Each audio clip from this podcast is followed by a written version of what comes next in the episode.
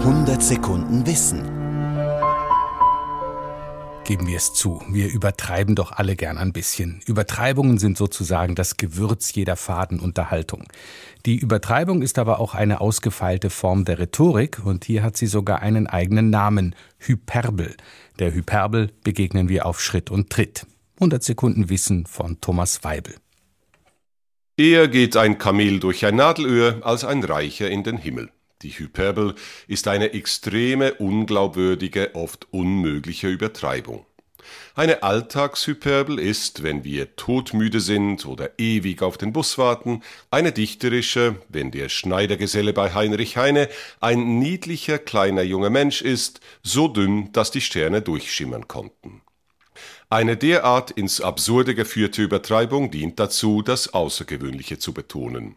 Die Hyperbel ist eine wirkungsvolle Form der Rhetorik und damit der Kunst. Im alten Griechenland zählte die Rhetorik zusammen mit Grammatik, Dialektik, Arithmetik, Geometrie, Musik und Astronomie zu den sieben freien Künsten, also der idealen Bildung, nach der ein freier Mann strebte. Denn wem es gelang, vor Gericht oder auf dem Forum Menschen zu überzeugen, der hatte Macht.